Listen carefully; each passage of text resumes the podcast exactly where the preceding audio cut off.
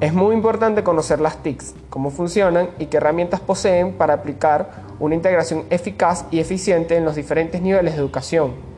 Es decir, el docente, en la práctica profesional, deberá ser capaz de integrar el trabajo que realiza por medios digitales para lograr un entorno colaborativo constante con los estudiantes.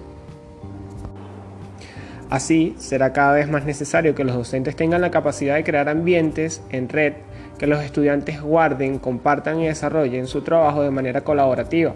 y aprender de las tecnologías con estrategias de enseñanza flexibles, centradas y orientadas hacia el estudiante.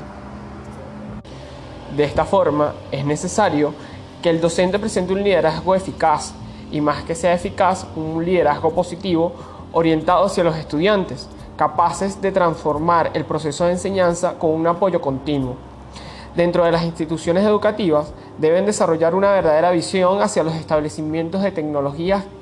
que sean capaces de abordar las necesidades de los estudiantes y asimismo de los docentes. Por último, es muy importante que las TICs se integren en la educación constantemente,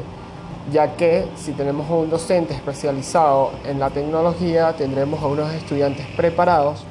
para desarrollar más adelante su trabajo orientado hacia la tecnología.